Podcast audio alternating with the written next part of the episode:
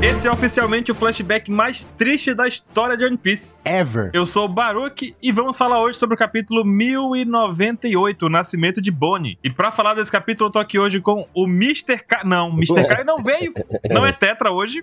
O Mr. Caio só mandou uma mensagem dizendo assim: Fica meu comentário, flashback mais emocionante em muito tempo, com uma rainha o resto nadinha. Mas o safado não veio. Perdemos o tetra porque o Mr. Caio não veio. É isso. Mas Mr. Caio não veio, mas temos aqui o Ansem. E aí, gente, hoje vamos falar de momentos tristes, falar teorias e falar muita loucura, como sempre. Temos aqui também o Mr. 27, esse não poderia faltar, né, 27? Oi! Persec Pisbarati. Ô, louco. Agora pronto. Tacou o grego aí. Que, mas quem entendeu, entendeu. Três pessoas levantaram a mão. Vamos lá. Caralho. Temos aqui também o Dylan. Vou mandar a conta da minha psicóloga pro olho pagar. Manda no cantinho do SBS pra ele. um boleto. Pois é. Vou mandar que não tem condição esse negócio. Vou mandar no remédio. Que porra. Capítulo pesado, né, cara? Você tá maluco, cara. E olha, tá vindo mais pela frente, né? Eu até peguei aqui uma frase pra iniciar esse capítulo. Eu tava pensando muito num livro que eu gosto muito, que é As Crônicas do Matador de Reis, né? O primeiro livro é O Nome do Vento e o segundo livro é O Temor do Sábio. E tem uma fala nesse livro que eu gosto muito, que é a seguinte, ó. Lembre-se que há três coisas que todo sábio deve temer: o mar na tormenta, uma noite sem luar e a ira de um homem gentil. Ô, louco. Puta merda, meu amigo. É muito foda essa frase. Foda, hein? O homem gentil é o Kuma Isso, É. Baruco, cara. Me dá um abraço, Baruco. Chega, me arrepiei lendo essas coisas assim, cara, porque na hora que você pensa no que esse capítulo representa, no Kuma e nesse flashback, que É. loucura, cara. Um dos melhores livros da minha vida, O Nome do Vento, O Temor do Sábio, melhor série. Mas vamos começar a falar de One Piece, né? É verdade que o, o nome do vento é Dragon? Ó, Ah, O nome do Dragon pode Não, ser não. Vented. desvendado. Desvendado. De- Nossa, desventado, né? ao contrário, né? O nome do vento pode ser Drago. Tava tão bonito o começo, esses estragaram tudo. Tragaram tudo, é foda, né? Seus maníacos! Vamos começar falando então da Jolly Roger Burger hoje. Sim! Isso sim é uma coisa boa. Lá não tem manuscrito. Não Tá tem acabado. manuscritos. Caramba, já puxou os manuscritos. Tem lanche muito bem acabados, É. saborosos. Tem o banheiro que eu sempre gosto de levantar Sim. aqui, que é o Mundo dos Espelhos. Tem um Red Poneglyph lá também. E tudo muito focado ali pra quem gosta de anime, mangá, cultura, otaku e principalmente pra quem é fã de One Piece. Nesses momentos aí, ó, passou por São Paulo, passou na região, vai lá, fala assim: vim por conta do OPEX Cash, vim pelo Pauta Secreta, vim pela OPEX. Isso E aí. tira a foto no- junto com o cartaz procurado do 27, eh, marca ele pra eu repostar. E não deixa o perfil fechado, porque senão ele não consegue. Pois é. Exatamente. Bem lembrado essa do perfil fechado, senão realmente ele não consegue repostar, gente. Acontece com frequência. Se for uma dica, manda um Shankzão, que é brabo. Sempre que eu vou lá, eu peço um Shanks. Eu gosto do Shanks. Ó, O Shanks, ele fala, eu vim aqui pra parar a sua fome. é bom, Shanks. Pior que é grande, Vitor. Lanche de Tenryubito? Ah, o mais gostoso que eu comi é charoto. É, caramba, eu tenho que ir lá mais vezes. É porque eu não tô indo pra São Paulo, né? Quando eu for em São Paulo, eu vou comer um de cada um. Eu tô acabado né, se eu fizer isso, mas tudo bem.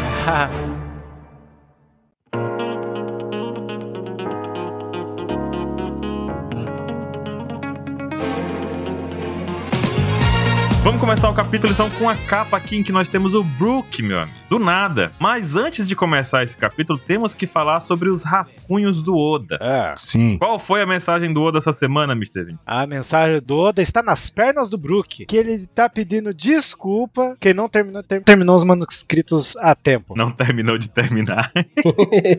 Não terminou de terminar. E ele falou: me desculpem. E aí, vamos aceitar as desculpas dele? Aceito com louvor. Vamos. Pra mim, ele foi comer lá no negócio lá, que teve a festa lá dos animadores lá. Inclusive, a festa tava com a banda Arashi, né? É, velho. Verdade. Verdade. Arashi. Arashi parece, você falou meio araqueto, arashi, sei, sei. lá. é tipo tempestade, né? O arashi quando toca. Foi a mesma coisa que eu pensei. O Arashi, o Arashi, quando toca. Caramba, araqueto do Oda é foda, né, velho? Mas, Dylan, eu queria saber sua opinião. Pra quem não sabe, o Dylan ele é um artista renomado aí no mundo de 3D. Porém, ele iniciou sua carreira com desenhos de É. mangás. Sim, Inclusive, temos um mangá da OPEX com alguns capítulos extremamente bem- bem desenhados. Se vocês buscarem no site, vocês vão encontrar facinho na seção de mangá. Eu tô até hoje esperando a continuação disso daí. Eita, pô. E ele sabe muito bem o sofrimento que é desenhar um mangá. Porque não é só botar lá, fazer e foi, né? É, gente, é de- desenhar um mangá é. um tormento sem fim. Tu tá num túnel e tu nunca vê a saída do túnel. Nossa, é muito complicado, né? E o prazo de entregar um capítulo semanal de Então, cara, normalmente, né, era pro nosso Oda aí, ele tá agora fazendo 1005 já, né? né? Porque eles têm uma folga de capítulos na frente, né? E, cara, alguma coisa aconteceu, um atraso, e simplesmente o Oda pensou, cara, não, não, não dá pra terminar. Aquele negócio, né? Muita pressa, pouco sono. Uma hora isso acontece com todo mundo, né? Qualquer mangaká, uma hora chega e isso vai acontecer. Já diria o Togashi, né? Mas com 1098, agora que deu uma cãibrinha. Poxa. Então, uma coisa que eu queria ver com vocês. A gente tem visto nesse ano um intervalo de lançamento que tem sido dois capítulos, uma pausa. Dois capítulos, uma pausa ali, né? Eu acho que daí o Oda mostrou o que que acontece. E dessa vez o Oda decidiu não fazer essa pausa. Será que foi pra manter o ritmo do lançamento dos capítulos? Porque esse capítulo é, é continuação direta do anterior, né? Direto. Será que foi baseado no ritmo da Jump ali, pra não perder o ritmo do lançamento? Acho que não. Eu acho que foi pra poder ele, ele acelerar esse flashback aí pra chegar logo o capítulo 1000 e 100. Ou esse efeito aí foi pra acalentar mais o mangá? Aumentar o peso do mangá? Pode ser, hein? Será? Eu gosto muito daquela ideia do Ansem falou aqui, do cronograma, né? Porque ele tem um cronograma de lançamento e ele quer lançar o 1100 em alguma data específica. Então talvez ele esteja forçando essa data acontecer, né? Pra pessoa, pra depois a gente dizer, nossa, Oda Gênio conseguiu lançar exatamente no dia que ele queria, entendeu? Mas e se não for, né? Se não for, É. aí fica. Veremos. E se não for, Hum. veremos, Dylan. Se não for, a gente esquece. Se não for, a gente faz de conta que nunca Sim. aconteceu. Mas tem uma coisa muito É. louca nessa capa, hein? Hum. Uma coisa muito louca. Uma enguia elétrica. O Noda Skywalker voltou. Hum. Quer dizer que o 27 mandou essa sugestão, então, 27. foi você. Hum, eu. A gente sabe que, na verdade, o Noda Skywalker é o Oda, né? É, é. Aham. No dia que ele quer desenhar o que ele quiser, aí ele inventa que é o Noda Skywalker. E o Noda Skywalker tem Twitter também, viu? Caso vocês não lembrem. Tem um Twitter lá, porque, tipo assim, o Oda, quando ele se autotitula no mangá, ele coloca um carinha com uma cara de peixe, né? E esse Noda Skywalker tem um peixe lá no perfil, se você entrar agora no Twitter desse cara, e tem pescarias lá. O Oda gosta de pescar? Cara, é a cara dele. Bom, ele tem um tubarão, ele tem um tubarão no banheiro, né, cara? No banheiro. Que eu já falei que se ele ficar fazendo essas gracinhas dele aí, eu vou pegar, eu vou lá na casa dele, pegar o tubarão, bater na cabeça dele com o tubarão. Ah, Mas é definitivamente uma capa do Foi. capítulo, né? Não tem nada, né? Um- Eu achei bem criativo. Em guia. Uma enguia elétrica fazendo funcionar a guitarra do Brook num show. É, o lance do Oda é esse. Cê- eh, No estudo dele tem uma miniatura de todos os animais do mundo. Acho que a ideia do Oda é desenhar todos os animais do mundo com algum Guiará, algum personagem de One Piece. né? Ah, pronto, virou Noé agora, né? Fala aí. O Oda é um Noé. Tá bom. Você está duvidando da capacidade do Deus Oda, é isso? Não, não, não. Ele pode salvar todo mundo na arca que ele quiser. A arca de Noah lá da, da Ilha dos Tritões, né?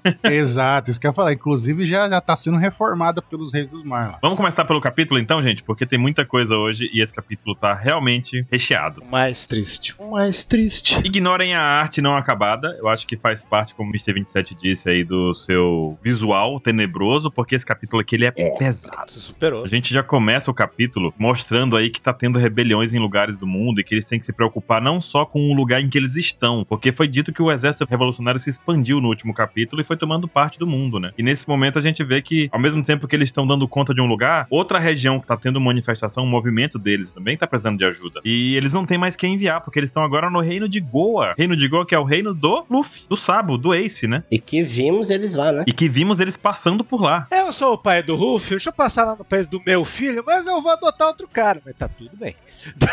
Tudo bem. Paizão. Morreu um monte de gente aqui, né? Mas eu salvei.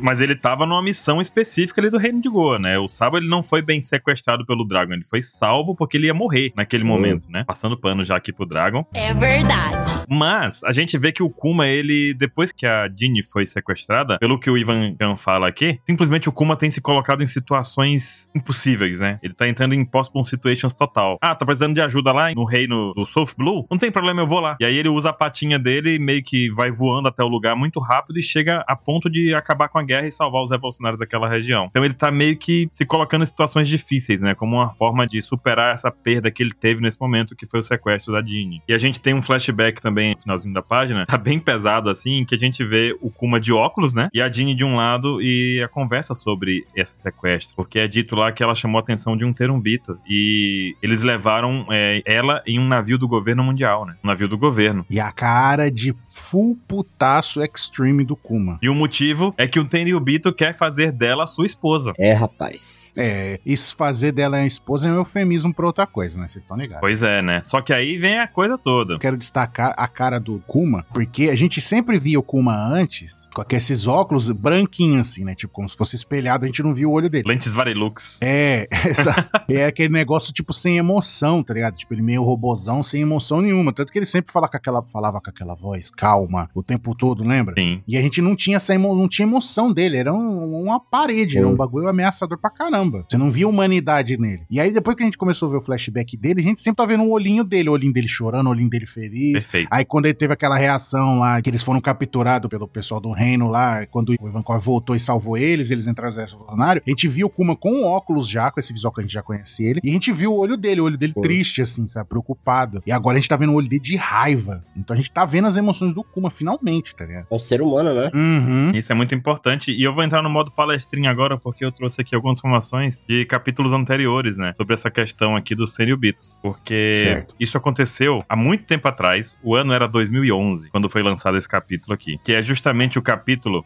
499. No capítulo 499 é o capítulo chamado Sabaldi Park. Você vai falar de três esposas? Três esposas, vou falar disso. Que é o capítulo em que aparece o San Charles lá. E já começa que tem um cara morrendo lá no capítulo, deitado no- na, na maca lá, morrendo. Fala, temos que levar esse cara. O San Charles aparece no caminho e fala: Não, não, sai. Vocês, tipo, quer salvar o cara? Não salva, não. Eu sou a lei aqui, empurro o cara, jogo o cara, que tava numa maca morrendo já. E no que ele faz isso, o cara que tava morrendo cai no chão. Aí mesmo que já vai morrer mesmo. E nessa hora tem uma moça meio que carregando a maca, né? Ajudando com a maca. Aparentemente uma enfermeira ali da região, né? É uma enfermeira, aham. Sabaldi. E ele vê aquela enfermeira, ele vira pra ela e fala: Farei de você minha esposa. E o mordomo dele, o Alfred dele, vira pro Santiago e fala: ah, tudo bem, levarei ela até a Terra Sagrada, ela será sua décima terceira esposa. Mais uma vez, enfatizando que é é um eufemismo que o Oda tá usando, né? É, não, e isso que aconteceu com a Jeanne foi algo que é um hábito comum dos seriobitos escolher a mulher como se fosse donos do mundo. E aí escolheu ela e fez esposa, como ele tá dizendo aqui, é claro, é o eufemismo pra um abuso que a, que a Jeanne sofreu aqui, né? Começa aqui o peso desse capítulo. E nesse capítulo também, desse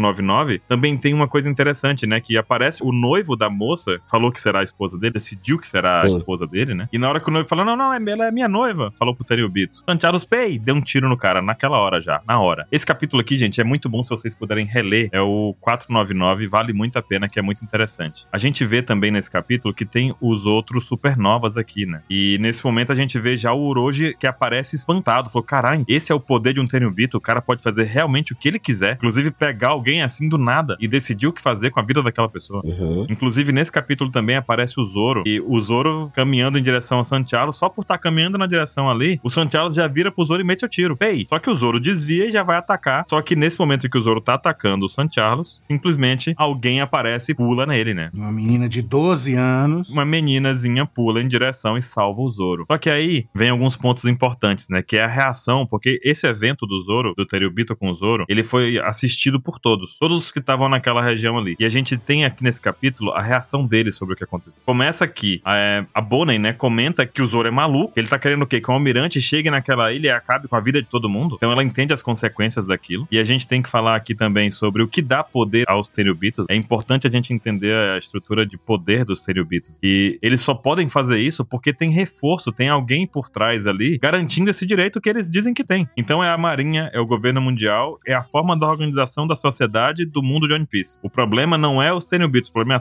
sociedade fortalecendo e aceitando aquele tipo de coisa. E a gente tem a reação Isso. de todos os supernovas aqui, né? O Capone, ele comenta que ouviu que o bando do Chapéu de Palha é maluco, mas sacar uma espada pro Tenryubito já é loucura demais. Então o Capone também entende como funciona o mundo ali naquele momento. O Hawks, o que que o Hawks faz, 27? Ele vira e fala assim, ah, eu não vi a sombra da morte nesse cara. Faz nada, como sempre, né? Já puxa a cartinha. E o, o Apu, ele diz que sentiu uma imensa intenção assassina do Zoro. Então, realmente, o Zoro ia matar um Tenryubito e seria um evento muito maior em Sabaody, se isso tivesse acontecido, né? E o Orochi, a gente lembra desse capítulo por essa frase do Orochi, porque o Orochi, ele vira e ele fala do imediato, né? Ah, é o imediato de um cara com 120 milhões de recompensa. Ele não pode baixar a cabeça pra ninguém mesmo. E a gente vai lembrar muito desse capítulo por conta dessa fala. Só que depois desse momento todo, ainda tem uma fala que me deixou assim meio bolado, que é justamente a frase da Bonnie. A Bonnie analisando a situação, ela conversa com o Zoro, você tá maluco fazer isso e tal? E depois disso o Zoro ignora o que ela diz ali e ele vai ajudar o cara baleado. E nesse momento a Bonnie comenta sobre onde já se viu um pirata que ajuda pessoas. Ó, Eu fiquei pensando, Ai, velho, como assim, né? Tava lá o Kuma, o pai dela, o cara que ajuda pessoas, né? Então, mas o pai dela não era pirata. Mas é o cara que ajuda pessoas. Né? Uhum. Então ela ficou assim, nossa, te- talvez tenha piratas que façam isso. né? Sim, isso é verdade. E é isso por hora. Essa questão da esposa de Teriobito aqui, a gente já tinha visto isso acontecendo em outro momento. Só que naquele momento a gente tava focado em outra coisa no mangá, né? Esse aqui já tá com um foco mais específico. É One Piece é a obra que mais tem releitura, né? Porque toda vez que você tem a certeza. releitura, você entende uma coisa diferente, tem um peso diferente, né? Não é à toa que Skypiea é, foi envelhecendo como um belíssimo vinho, né? Cada vez mais maravilhoso. E, cara, agora se a gente rever One Piece, geralmente as partes do Kuma, a parte de Sabaori, a gente vai ter um peso diferente e garanto que quando a gente vê, por exemplo, sei lá, flashback do Dragon, a gente rever tudo, vai ter outro peso, então é infinito. Tu vai revendo, revendo, revendo e sempre vai ter uma camada a mais, sabe? E é legal também porque nesse momento aqui a gente continua vendo o capítulo e o Kuma faz diferença nas batalhas, né? Ele faz a luta ser vencida. Depois de três anos de luta, o Kuma chegou lá e puf, acabou. Acabou num segundo. Acabou a luta, o Kuma tá pu. Sim. E a gente vê a Marinha também falando dos revolucionários que viraram os heróis do povo e tudo mais, e o Kuma pedindo desculpa, né? Porque ele agiu meio que de forma imprudente, ele tá todo acabado ali, mas ele agiu puto, né? E nessa época a bandeira dos revolucionários já mudou do jeito que a gente conhece. Sim, bem observado, a bandeira já não é mais aquela do dentinho, do X, né? É, era um X com os dentinhos. Agora continua os dentinhos, continua o X escondido ali, que virou tipo um garfinho, assim. Só que tem aquela carinha tipo um dragãozinho, assim, né? Estilizado. É um macaco dragão, né? Eu pensei assim depois que vi ela, que é o Monkey D. Dragon aqui, né? Sim, sim. E é engraçado que se for ver, tipo, a sobrancelha desse macaquinho barra dragão, é tipo, parece o símbolo da marinha também. Parece o símbolo da marinha, cara. É isso que eu ia falar pra ti antes. E outra forma, tipo um macaquinho, é um dragão e tem um símbolo da marinha. Que é isso, dragão? Dragão é a junção de tudo? É isso? E que por cima seria uma coroa, seria um demônio. Cara, poderia ser uma coroa. Um negócio é, é, é uma espada, né? Mas os outros garfinhos eu não sei. Que é a espada de baixo. Aquele tracinho por trás. É um tridente? É o garfinho do Toy Story. Isso é um lixo. Talvez o garfinho seja a maneira que o Dragon achou de homenagear a mãe do Luffy, já que ela deveria comer muito. Ah. Olha, você trazendo essa teoria aí, ó. Lógico, Sabe o que é legal dessa página? Metade dela, de um lado, é as tragédias do Kuma. E a do outro lado é as vitórias do, do Sanai. Dos revolucionários, é. É verdade. Bem dividido.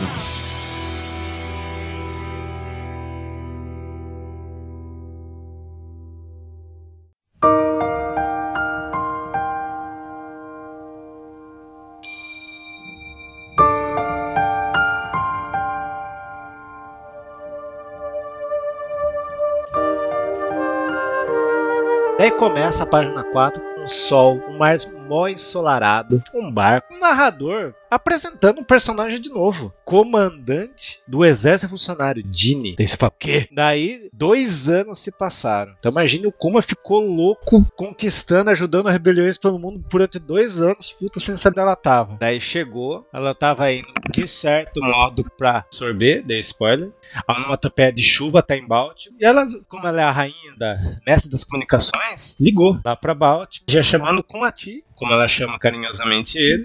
E daí ela já tá cabrava. Fiquei doente e fui descartada, porque não era mais necessário. A esposa não era mais necessária. Aí, ó, o eufemismo aí se mostrando. Aí. Daí é igual, tipo assim, quer dizer que o Oda deu spoiler lá no filme Gold lá do Tesouro lá. Ele só deixou uma ceninha lá que era da amada do Tesouro, né? Estela, né? Oda reprisando um Dendemushi triste.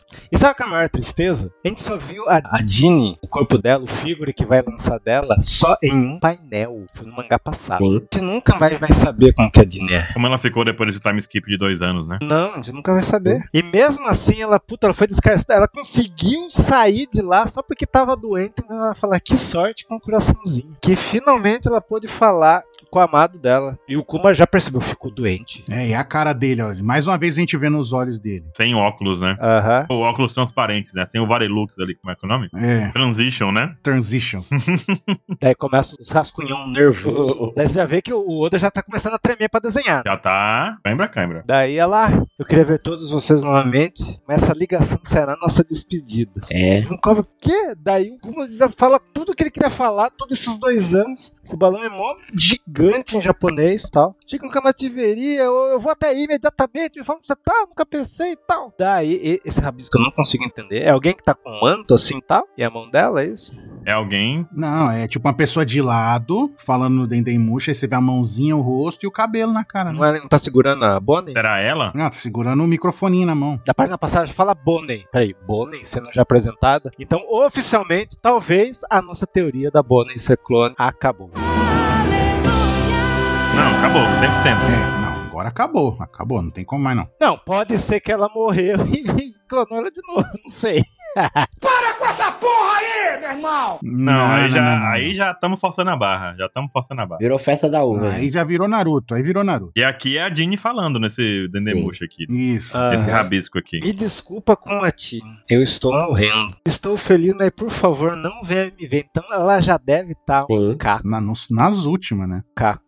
Daí, tipo, quando traduzir o spoiler, daí já vai falando aqui, o Gun já saiu correndo, ela se declara, eu só queria que você soubesse uma coisa. Durante todo o tempo, todo esse tempo sempre te amei. E, de- e desligou a ligação tutu. E só que ela falou, o Kuma é tão desgraçado no mangá que ele não ouviu. Ele não ouviu. Meu, isso é muito triste. Ele já tinha ido. O Brook é triste, mas tava com os amigos dele quando morreu. A Robin viu a mãe agora, tipo, a Bonnie não, não vai ver a mãe dela. Só tem um lugar pra onde ela iria. Puf, puff, foi. Achei a história dele parecida com a da Ju, cara. Ele não quis casar com ela porque achou que ela ia sofrer e no fim ela sofreu. De toda forma, tentou. Mas ele tentou. Ela era pra ter morrido lá no God Valley, não morreu. Tentou, não, se você ficar comigo você vai morrer de um jeito horrível. E no fim, o cara, que desgraça, velho. No fim, ela acabou morrendo porque não casou com ele, né? Porque senão ele não ia deixar ela ficar indo missão sozinha. Ia. Flashback do do Lau com o Corazon, tal, ou com o Kiros.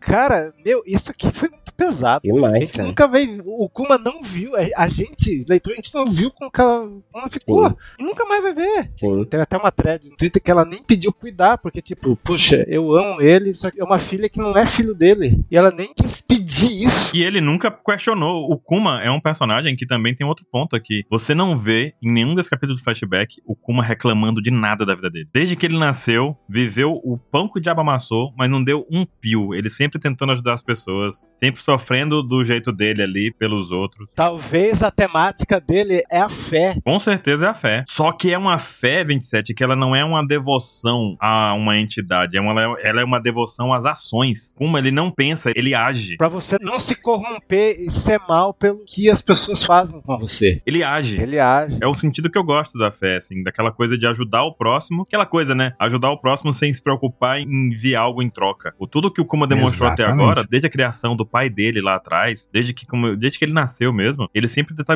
tá demonstrando isso. Assim como quando a Dini fala isso dele aqui, tô com alguém aqui e tal, tô morrendo, ele vai lá pra ajudar a salvar a Dini. Cara, ele só vai. Quem precisa de ajuda, ele se coloca na Sim. frente pra ajudar. É uma religião que não é baseada em esperar que algo aconteça. Ele vai lá e faz o que ele pode fazer pra que a situação melhore. É isso que eu acho que é a religião do que foi passada pe- pelo pai, né? Mas não é tipo, ah, pelo Nika, não é um talibã, não. Ele se torna uma pessoa melhor ainda. Não sei se vai ser essa a temática dele, porque ele sempre tá com o livro na mão, né? Então, a gente descobre algumas coisinhas a mais, né? E igual a lenda lá da Flor de Lótus, né? Porque a, a Flor de Lótus ela nasce na lama, só que ela nasce bela. né? Sim. Não é o que tá em torno dela que faz ser ruim, né? Sim, ela consegue sobreviver ao que tá em torno e renascer como algo, né? Algo belo. Belo. Aí, né, ele chegou lá no sorbet e a única parte do corpo que a gente vê dela é a mão, né, toda coberta já, né, da pedra azul, né. Me lembrou um pouco aí de quem viu Game of Thrones, se quem já viu a escama Grease, lembrou bastante essa doença de Game of Thrones, né. Pra quem não sabe, era uma, é uma doença extremamente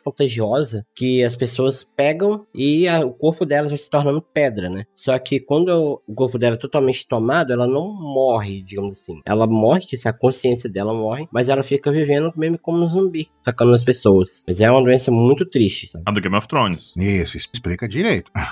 Daqui não, daqui só mata a pessoa mesmo com a exposição do sol, né? Tipo, ela fica azul com a pedra igual a safira, né? E a gente vê ali, cara, o Puma come- começando a soltar uma lagrimazinha. Cara, o Puma é. O óculos de novo aí, ó, sem o transition. É, Aquele óculos semis do filme, né? Isso. Tem o efeito do sol aí batendo. Sim. E, cara, o Oda é muito safado, que ele começa a voltar, né? As cenas passadas dela feliz, ela comendo, quando ela tava livre da escravidão. Tem um quadro ali que eu não faço ideia do que seja. É a perna dela, o pé dela. É. Ah, Pode crer. O quão cruel é pra você, você libertado, pra depois você voltar a ser escravo e passar por tudo aquilo de novo e talvez ainda é pior. Pesado, cara. Muito pesado. E, cara, o quão cruel foi, igual vocês estavam comentando, a gente não viu a Guinea. A gente não viu como ela ficou. A última visão que a gente teve foi basicamente a última visão que todo mundo teve dela, sabe? Tirando o Kuma. Porque, cara, todo mundo a última vez viu ela lá, boa lá, feliz, sumiu e voltou. E, cara, isso é extremamente triste porque você não tem aquele despedida, aquele adeus. Deixa eu ver como é que você tá. Não, simplesmente é abrupto. Morreu. A mesma coisa que aconteceu com o pai dele, pra ele lá falando, cantando a musiquinha do Nika lá, acabou com. Pô, acabou e morreu. Pesado. E como o Kuma, ele é essa pessoa que ele sempre, ele usava, né, a patinha dele, ele tirava a dor das pessoas e ele absorvia aquela dor ali pra ele, né? Então coube nem a nós partilharmos da dor de ver a Guine morta. Ele carregou essa dor sozinho, ele absorveu isso. Nenhuma outra pessoa teve esse mesmo destino junto. Então, junto nessa parte do Kuma, ele está sempre se absorvendo, pegando a dor pra ele, né? Como ele é o alvo. Então, cara, esse é, pra mim, assim, ele disparou no meu top personagens, né? Com certeza, cara. Cara, é incrível como ele sempre tenta, no máximo, ele pegar dores pra ele. É aquela coisa da religião. Ele, e você não vê que ele não reclama, Dylan. Ele não reclama, ele só pega. Ele fala, não, eu tenho que fazer isso, eu aguento, eu aguento. É isso que ele diz, né? Por isso que o Zoro foi estagiário, ele é aguentador de dor. Ele abraçando o corpo dela ali, cara, Cara, é muito pesado. que cena, hein? Que cena esse Kuma aqui se tremendo todo ali, né? Enquanto abraça ela e fala sobre. É, ajoelhado, é, ajoelhado, abraçando ela, com, com a Bonnie pequenininha no chão, ali, a Isso. gente vê, ó. e ga- Falando que ela gastou o restante de vida que ela tinha ali se expondo ao sol pra poder trazer a Sim. criança. né? Os velhinhos falando, né? Pra atravessar o mar e chegar até aqui. E aí a gente tem que discutir um negócio que é chato pra caramba aqui. É. Sobre essa doença que a Jeannie chegou. Ah, A doença do, da pedra, né? Que a pele vira como uma pedra Isso. aqui, né? A gente teve esse momento que foi dito sobre essas pedras azuis, mais um pouquinho na frente, e que não pode ser exposto à luz natural. A gente sabe que sem, sem exposição à luz natural fica complicada a vida, né? Você tem que viver na escuridão, você vira um, um vampiro praticamente ali, né? Na brincadeira. Só que diferente do vampiro, a lua reflete a luz do sol, né? A lua não tem luz própria, então nem à noite dá certo a pessoa sair, porque de noite também vai estar exposto à luz solar, no caso. Uhum. Com toda certeza ela pegou essa doença depois que foi raptada pelo Tenryubito. Sim. O que faz a gente levantar, será que essa doença aí seria uma DST? É. Sim. Foi o primeiro pensamento que eu tive, assim. Parece ser uma DST do Tenryubito. O negócio que eu tava falando com a Bru, e ele tava falando em off, né? Que a gente tava conversando sobre o capítulo, aí a gente chegou à conclusão, tipo, que provavelmente tal, por como os terubitos são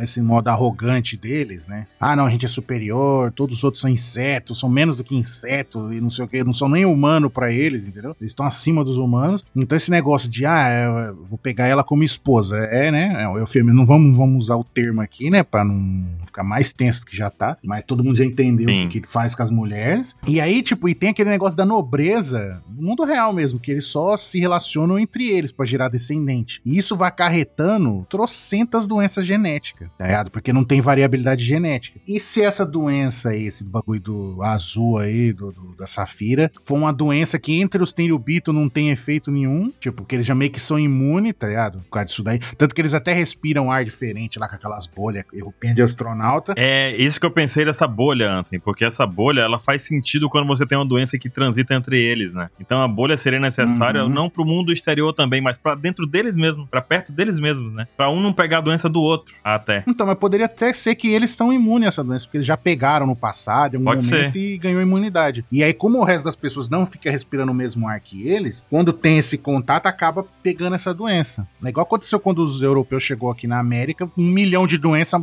exterminou os índios só com, as, com a doença. Só com as doenças, né? 90% da população que foi exterminada pela chegada dos europeus foi por conta da doença que chegou junto com eles. Exato, e a mesma coisa do Tenryubito. E, e ao mesmo tempo, pouquíssimos europeus morreram com as doenças dos indígenas, porque veio muito pouco europeu. Tinha muito mais população nativa do que os outros que invadiram, no caso. É, os invasores. E eles, como eles usam sempre aquelas roupinhas quando estão interagindo com os outros, então meio que não passa sempre. E como, no caso, é esposa, entre aspas, né? Ele não vai usar roupa, teoricamente, nesse momento. Pois é. Então aí passaria essa doença nesse momento. Então, na, na minha cabeça, seria isso aí. Com certeza. uma- Eu não sei como é no Game of Thrones pra passar a doença lá, Dylan. Tu lembra? É só respirar perto, é muito contagioso. É só respirar perto da pessoa. Carai, aí é tenso. Só que eu acredito muito, porque tem uma galera que tá levantando essa questão de, cara, essa doença talvez ser aí algo que faça o Imo ficar preso. Sim. Lá naquela salinha lá.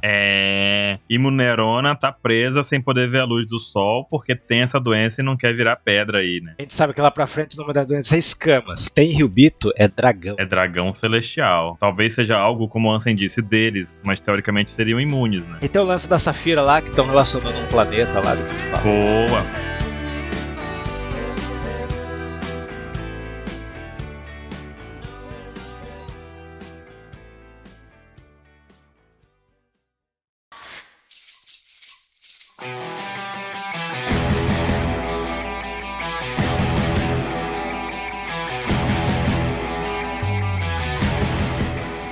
que eu quero destacar também nessa cena que tá o Kuma ajoelhado ali de frente com aquela cruz, com o símbolo do Nika no meio, vocês estão vendo? Ah, tu tá na próxima página já. Então, nessa próxima página tem algo interessante aqui. Desse símbolo aí, eu já venho falando desse símbolo tem uns anos, viu? Uhum. Da bolinha com um monte de bolinha em volta. Da bolinha circulada com bolinhas. Porque essa bolinha com bolinhas. Manda aí, Baruque, porque aí vai surgir minha teoria matadora. Vai lá. Bora! Porque essa bolinha com bolinhas, a gente viu elas há muito tempo. Ela é inclusive o símbolo nos navios de alabasta. É uma bolinha com bolinhas em volta. A gente também tem esse símbolo da bolinha com bolinhas em volta lá no clã Kozuki. Quando a gente vê lá É que isso. aparece o passarinho, no- no- debaixo da cabeça do passarinho tem uma bola com oito bolinhas em volta. A gente vê também essa mesma bolinha, sabe onde? Onde? Lá na, em Skypiea. Sim. Tem um, um escudinho com bolinhas em volta. A gente vai, também vê na Ilha dos Titões, também na tatuagem do Rei Neptune. É o símbolo do Sol Do Sol dos Piratas. ou o símbolo de Nações Unidas ali, né? Cada bolinha sendo um povo unido, né? As nações que eram unidas com Nika no passado? Com Nika, perfeito. Isso. A gente especulou isso, Já, já inclusive, né?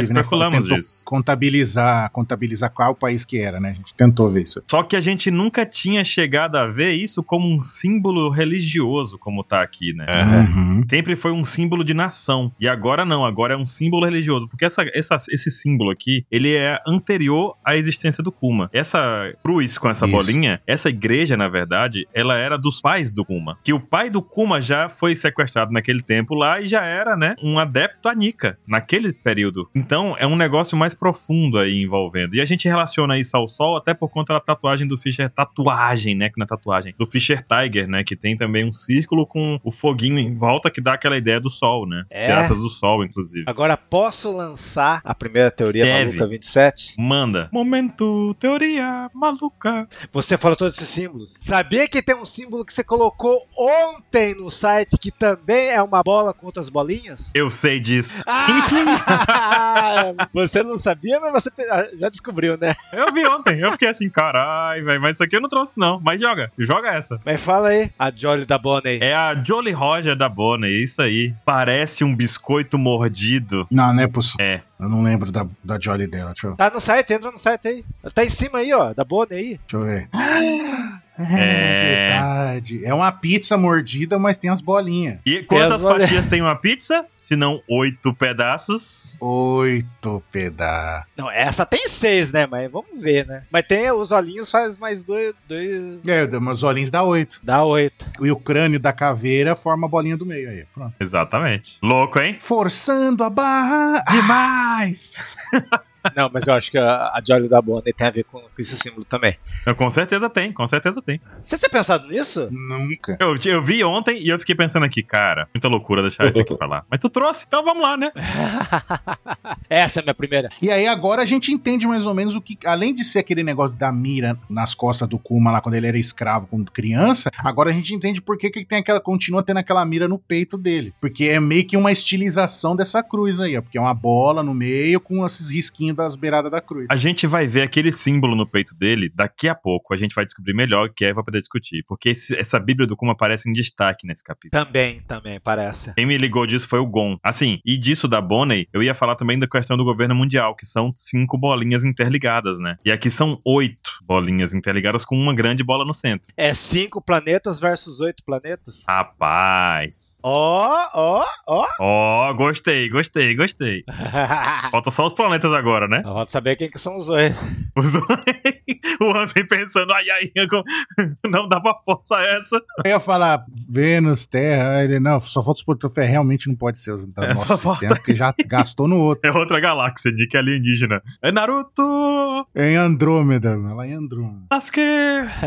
Mas a gente tem esse momento aqui também, né? Do Kuma chorando muito aqui em frente à, à cruz, como a gente falou, passando meia hora na cruz. E a gente também tem a romanização oficial do nome da Dini, né? Que é com G. Caraca, e foi a Dini que escolheu o nome da Bonnie. Foi. Foi ela que mandou lá o recado, como é que era o nome. Tem a Coney, tem a Bonnie, de só que podia ser a Gini. A Diney! Diney. É que o Oda então quis mesmo fazer Dini como quando se procura o Candido a Dini, é gênio, ou Dini ou gênio também. Dini o gênio, pode ser. Mas de gênio, porque ela é muito esperta. Aí, velho. É, ela com o quê? Com 5 anos de idade, 6 anos de idade lá, já fa- hackeando o bagulho do governo mundial lá de transmissão, pô. O cara era gênio, era, foi um gênio mesmo. Sim. Mas daí vem aquela indagação. Quem raptou a Bonnie? Porque não foi o Terrombito que falou. Aí é uma questão boa pra gente discutir, cara. Então, foi o Garlic ou foi o Ekane? Semana passada, no último pauta, eu falei do Shonks. Garling. Porque o, o Isso. Shonks, ele tem motivos pra fazer isso. Porque o Shonks, ele além de parecer um velho safado, escroto, ele simplesmente... O Shonks, ele perdeu o evento dele por conta da Dini. Ele perdeu o evento dele. Ele foi considerado campeão, mas ele parece que ele é um cara que não gosta de. Mas não teve graça. Não teve graça, não foi mérito. Não teve graça. Já percebeu que ele é meio assim, né? Não foi mérito. Ele transformou todo o evento dele lá, que ele seria o campeão preferido e tudo mais, transformou num evento de God Valley. E God Valley foi destruído. Ele perdeu 10 mil pontos. Ah, vai ser melhor assim, um lance assim que ele falou, né? É, tá fácil demais. Aham. né? E lembra também, 27, que ele também tinha uma questão ali que era se ele tivesse vencido o torneio e tivesse acontecido tudo como deveria ser, o que que aconteceria? Ele ganharia apenas uma Akuma no Mi forte para caramba, que era do Kaido. Do Kaido. Dragão. O Shonks seria imparável, cara. Imagina, um dragão celestial com uma Akuma no Mi de dragão. Que tem escamas azuis. Oh, boi. É um dragão azul, a- o dragão do Kaido. Então ele seria a personificação de um Tenryubito, se ele tivesse vencido naquele dia. Mas daí você tá dizendo que a Bonnie é a irmã do Shanks? Será que a Bonnie é a irmã do Não. Shanks? Esse seria um ponto. Primeiro ponto. Mas e aquele SBS lá que Não eu tava gosto. só há muito, te- muito tempo atrás? Eu vou soltar uma aqui, hein? Que na verdade ela poderia ter ser filha até do Imo Samar. Ah, não. acho- Ó, mandaram ali no chat que tem é o SBS 68. Vou confiar no Jim Juan ali que mandou pra gente no- na live. Nesse SBS, o Oda desenha a Bonnie. Se ela fosse homem, como seria a Bonnie? São todos supernovas, né? Com gêneros trocados, né? Isso. E aí aparece a Bonnie Homem. E a Bonnie Homem, pra mim, lembra o Shanks. A barbinha, o olhinho. É o Shanks, cara. Pode ser o Sandy? Pode. Pode não ser.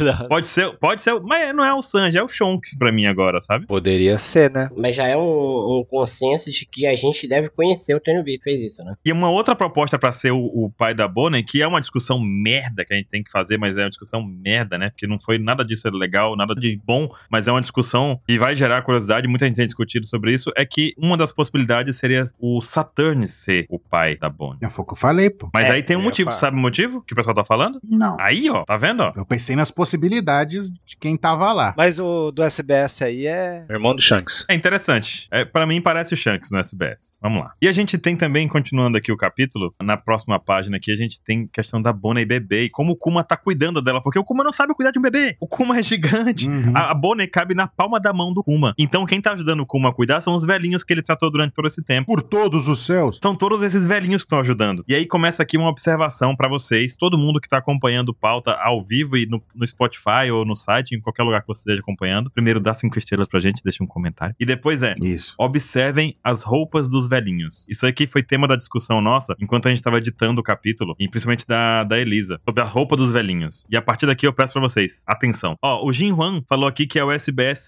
7227. Caramba! Caraca, o meu. é, Nossa, que vergonha. Que vergonha, bicho. Mas observem a roupa dos velhinhos, porque isso vai ser bem interessante. O Oda fez um capítulo que tá super corrido aqui. Tá, tá- tá bem rascunhado em algumas partes. Porém, a gente consegue ver que há um detalhamento nas roupas desses velhinhos. O Dylan disse que aqui foram os assistentes, não é isso, Dylan? Sim. Exatamente. Essas roupas, elas lembram um pouquinho as roupas do povo maia. Quem disse isso foi a Elisa durante o negócio. Puta merda! Peraí, peraí, expl- Sim. explodiu minha cabeça. Explodiu minha cabeça aqui. Para, para tudo, para tudo. Vai. No SBS, no SBS tá a Bonnie de forma de homem, tá de um lado, e tá o Uroji de forma do outro. Sabe que o Uroji tá falando do balão? Que cada um tá falando. A Bonnie tá falando do Bori, me traga um próximo do Bori. Ah, Ah, é um Tenryubito Dazar. puta merda, acabei de abrir aqui. Puta merda! Você viu aqui? Caraca!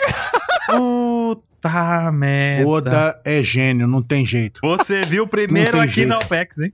Sacanagem. tô brincando.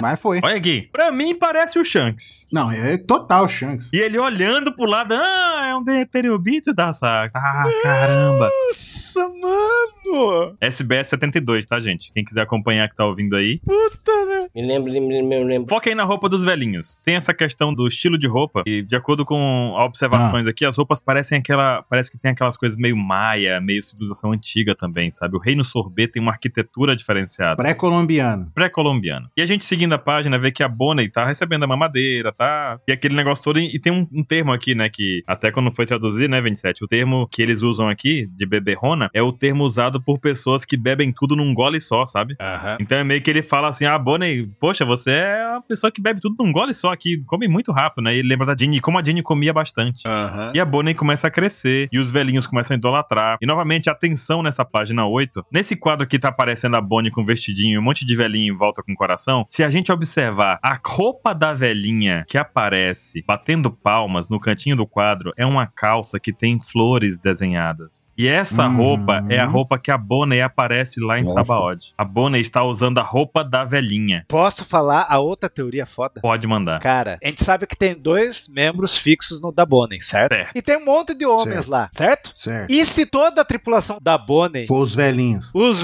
velhinhos, Eu acho perfeito isso, 27. Eu acho. Meu Deus do céu, seria louco. cara, todos os homens lá, não sei se tem mulher que o Oda nunca mostrou, mas, cara, seria a tripulação mais foda do mundo, velho. É a nossa tripulação, os idosos.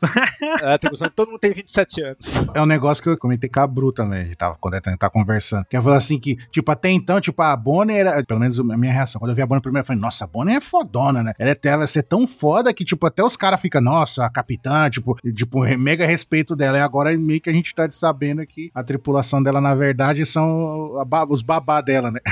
Os babá dela. pois é, fala assim: ah, você não vai poder sair sozinha no mundo onde vai junto. É, aí vai junto com ela. E isso da calça da velhinha tá lá. A Bonnie tá vestindo a roupa da velhinha também. Quando ela ganhou a fruta, você não sabe ainda como ela ganhou, ela transformou todos os velhinhos em jovens. Cara, ia ser demais isso. Isso é algo que a gente tem que discutir também. Quando é que ela ganhou a fruta nesse Então. espaço-tempo? Ah, com certeza o próximo mangá vai ser Vegapunk, Kuma vai virar Rei. E já tem uma teoria também, hein? Opa, as minhas acabou. Eu zerei a vida. Caramba. Mas muito boa, muito bem observado, gente. Ah, Seria incrível isso. E o Oda vai confirmar no próximo SBS. Anota aí, 108. Aham. 109, na verdade, né? Porque vai ter, né?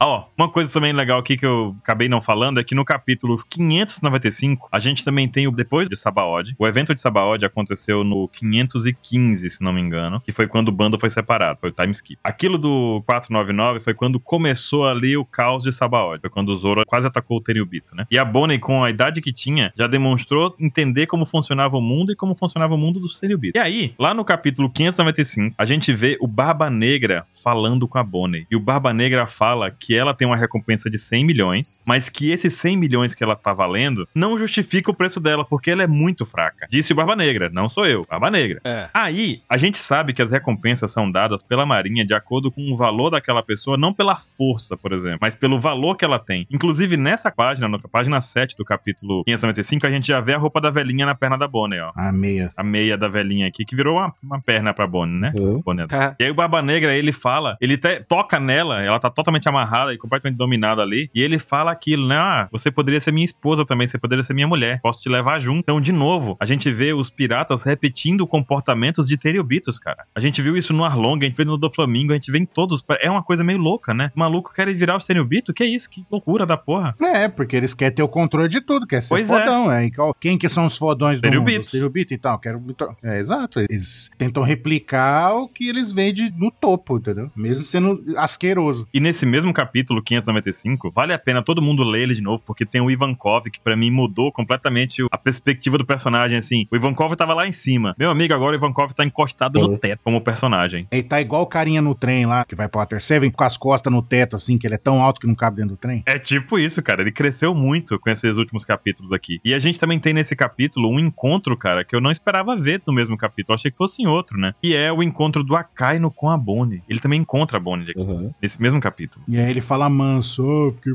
preocupado. ele fala o seguinte: ah, desde que você fugiu do governo mundial, a gente tá preocupado com isso. Me assustou dessa vez, hein? E ela fala que jamais vai perdoar eles. Então a gente já tinha aqui uma inclinação, né, do- de um flashback de uma relação muito maior com o governo mundial e a Bonnie. Quem que falou, cara, que ela é uma garotinha? Foi o Zoro que falou. Não, não, não, não, não. Ou a Kaino ou Barba Negra chama uma garotinha como você que chegou tão longe. Tem alguém que falou isso, mano. Barba Negra. Foi o Barba Negra, né? Barba Negra. Cara. Ele até dá uma zoada da recompensa dela, né? Ó, e eu, e eu só tá brabo aqui. E sendo o Barba Negra que falou isso, é bem capaz dele saber a origem dela. Com certeza ele sabe. Aí Esse é o ponto, porque aqui ele demonstra que o governo mundial tem interesse nela. É como a Robin, a, a Bonnie. E aí eu vou jogar pra vocês o que eu acho que aconteceu aqui. A gente sabe que a Bonnie, ela atualmente não demonstra nenhum sinal da doença aqui. Ela tá curada, né? Ela tá curada, aparentemente curada. A gente sempre viu uma Bonnie curada. Pois é. E a gente sabe também que, de alguma forma, o governo mundial tem interesse nela e vigiava de perto. Tanto é que mandaram o Akaino Sim. capturar ela. Não foi o Momonga.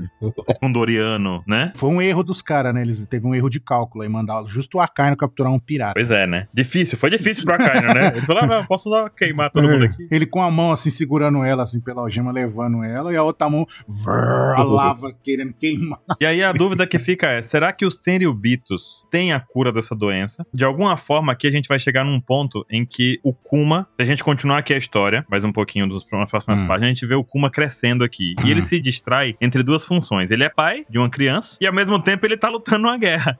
É, e continua ajudando na revolução. E, e quando ele tá na guerra, as velhinhas cuidam dele. O Kuma mostrando que não precisa abandonar o seu filho pra seguir o seu sonho. Fica aí, né? Exato. Pois é, né? E a Sop, Pra uns certos merdas aí, pais merda. Drago? Dragon. Mas eu quero soltar a teoria antes que alguém fala na teoria, eu não vou deixar acontecer igual acontece com o 27. Então manda, então manda. Que a gente, nesse capítulo, ó, é spoiler, nesse capítulo não revela como a Bonnie se curou da doença. Que até- teoricamente ela se curou, né? Hoje em dia a gente não vê que ela não tem. E fica andando debaixo do sol pra cima e pra baixo, hein? Então ela tá curada.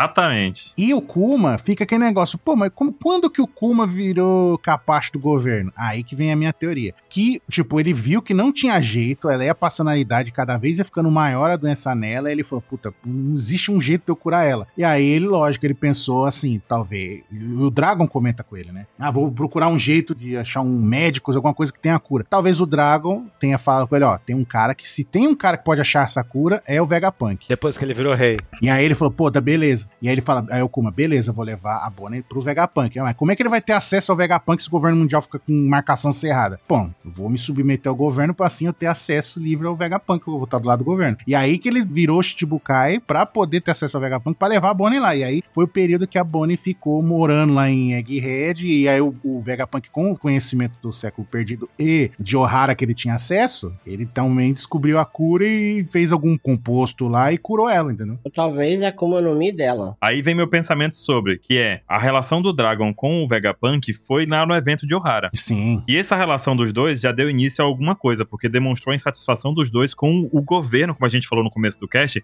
com a Isso. estrutura e organização Isso. do mundo de One Piece na questão do governamental, Uhum. como governo mundial e marinha. Sim, E os dois, tanto o Vegapunk quanto o Dragon, têm sonhos com relação a, a um mundo melhor pra todos. exato. Onde não precisa ter guerra mais. Exato, não precisa disputar esse tipo de coisa. Todo mundo poderia comer e viver, aquela coisa toda, né? E a gente também tem essa Isso. questão do, como tu falou agora, dos Senryubitos e da cura. Em algum momento o Kuma virou Chichibukai. E em algum momento o Vegapunk e o Kuma interagiram. Lá no capítulo 513, a gente tem um quadro que é muito legal, que é meio que uma prévia, não foi em 2011 que foi lançado esse capítulo. E ele tem meio que uma prévia sobre o que é que tá acontecendo agora em Egghead, porque a gente tem um capítulo em que tem num quadro só, Setomaru, a gente tem o Kuma, o Kizaru, só falta a Bonnie naquele quadro. Mas a Bonnie estava em Sabaody. Sim. Mas ela não encontrou o Kuma verdadeiro. A gente não tem isso, esse encontro. É, tanto que quando ela tá vendo na televisão lá que tá streamando, Kizaru dando um cacete na galera geral lá, ela, quando ela vê o pacifista lá, ela fica em choque, né? E será que o que o governo mundial quer com a Bonnie é porque ela foi curada da doença e agora ela tem um valor pro mundo Isso. dos Tenyubitos? Afinal, ela tem a cura. Sim, é, eles vão querer tirar até a última gota de sangue dela pra curar eles lá. E alguém que deve ter essa doença. Porque algum tempo atrás, eu pensava com muita força de que a Bonnie era importante pelo poder de rejuvenescer as pessoas. Então elas poderiam rejuvenescer os velhos, Tenyubito, aquela coisa toda, né? Sim.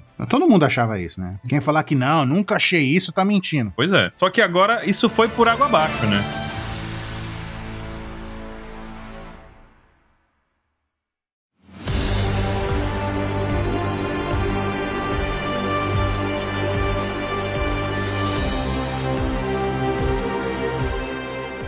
Vamos seguindo, porque a gente também tem a questão de que começa a aparecer, né? Que o Kuma começa a falar o seguinte: ela vai viver trancada dentro de casa, da igreja, tranca em todas as portas e as janelas, ninguém entra, ninguém sai, ninguém deixa a luz entrar aqui, ela vai viver na escuridão. Cara, não tem nada mais louco do que viver na escuridão, né? O pior é que ela tá na igreja na escuridão, né? É um contrassenso. Vocês já passaram a cena do Sabo? Tem esse momento, tem esse momento do Sabo, do Kuma treinando com o Sabo, né? Mas eu tenho que só fazer um comentário disso aí. Hum. Lembra aquela cena que complementava o, man- o- o mangá que mostrava o Sabo? lá, Virou que era oficial, Filha... Virou 27. oficial! Quem diria que o anime complementa o mangá, né?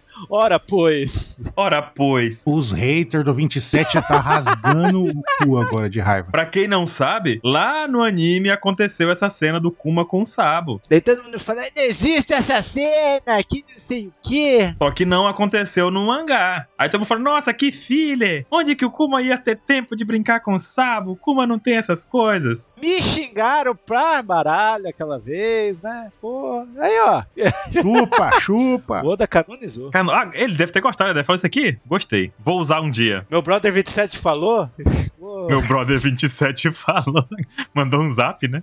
mandou um zap e fez, pô, tô. Tá bom, tá aí ó, só queria falar isso. E é legal que o- as veinhas falam pro Kuma: Você é muito grande, você tem que colocar o berço da Bonnie dentro de uma gaiola de ferro pra você não esmagar Achei ela quando você tá engraçado virando isso. à noite. Aí ele vai e faz mesmo, aí ele faz mesmo. E põe mesmo. Mas aí tem a cena do Sabo Kenon É. sendo treinado pelo Kuma ali na porradaria. Justo. E aí mostra essa questão da, da doença dela tá se desenvolvendo, né? Pela primeira vez aparece uma safirazinha azul na bochechinha dela debaixo do olho. E a gente sabe que quando ela aparece pela primeira vez e todas as vezes tem um piercing ali, né? E Isso. o mais legal disso tudo é que a gente vai acompanhando esse crescimento. E a partir desse ponto, acho que ela deveria ter o quê aqui? Uns três anos? Por aí, no máximo. As criancinhas que estavam com o Kuma lá no começo, todos ficam preocupados com ela e vão atrás de um médico pra dizer o que que é. Só que pelo jeito não é uma doença comum, tanto é que a mulher fala da doença do chumbo branco, né? A médica diz sobre não é a doença do chumbo branco, que é a doença do Lau, caso você não lembre. Que já era rara. Que já era rara e era causada pelo ambiente ali que ele vivia, né? E aí o Kuma se vendo nessa situação de que a Bonnie tem uma doença que não tem cura e que exigem cuidados especiais e cuidados delicados pra não ficar sozinha trancada dentro de casa o dia inteiro na escuridão, ele vira pros revolucionários e fala que vai ter que se afastar um pouco. Vai ter que se afastar porque não tem como. Até então ele não sabia que essa doença se manifestava dessa forma, né? Ele achava que tinha parado ali na Dini. Só que dessa situação ele se vê de um lado em que ele tem que parar tudo que ele tá fazendo. Ó, sei que o exército funcionário é legal, mas não vai dar. Vou ficar com a Bonnie, tá, gente? Essa vida dupla de cuidar, de ser pai e de cuidar da revolução, eu não consigo mais fazer. Não, né, teve que dar prioridade pra filha dele. Teve que dar prioridade pra filha. E eu achei bem legal aqui, muita gente atacando o Dragon, né, sobre isso, mas o, o Dragon solta uma frase que eu gosto muito, que é Viva sem arrependimentos. A frase do Ace, né? Viver sem arrependimentos não necessariamente é você fazer o que você quer, mas fazer aquilo que você considera correto naquele momento.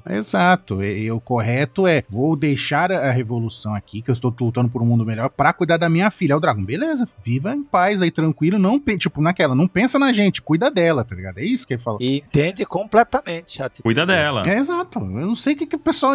É o que a gente falou antes de começar o cast. Se o pessoal tá puto com o dragão por motivo de sabe se lá nica o quê. E aí não vi ninguém falando nada do Tenrubito safadão aí que fez com a Dini. E aqui vale uma recomendação pra quem tá ouvindo o, o Pauta Secreta e não escuta os episódios do Apex Cash, que é o Apex Cash sobre liberdade. A gente fala um pouco sobre essa questão de viver, de liberdade, de escolha, e é bem interessante esse pensamento, né? E complementaram ali no chat que essa também é a fala do Ace, viver Uhum. sem arrependimentos, né? Uhum. Aprendeu com esse. E, cara, isso de abrir mão de alguma coisa dureza da vida pra cuidar de alguém é um sentimento que eu compartilho. Que muitos personagens da obra não compartilham, né? Muitos personagens da obra não compartilham, né? Tipo, o Yasop com a mãe do Sop, vou ali, volto já, tá morrendo aí. É, Eita, descemos o cacete no Yasop, né? Foda. Quanto mais aparece Kiros, Kuma, mais o Yasop parece um. Vai ficando complicado pro Yasop, velho. Não tô preparado pra ver ele ainda. Eu- É, eu não tô preparado. Ah, tomar banho? Ah, pra lá, meu amigo. Ah, Mas a gente vê que o Dragon, ele fala, inclusive ele solta essa, que corrobora com o que o Ansem disse, né? Que ele vai usar todos os contatos dos revolucionários. A gente tem que lembrar aqui agora que os revolucionários não são mais um grupo de pessoas. Não é um punhado. É.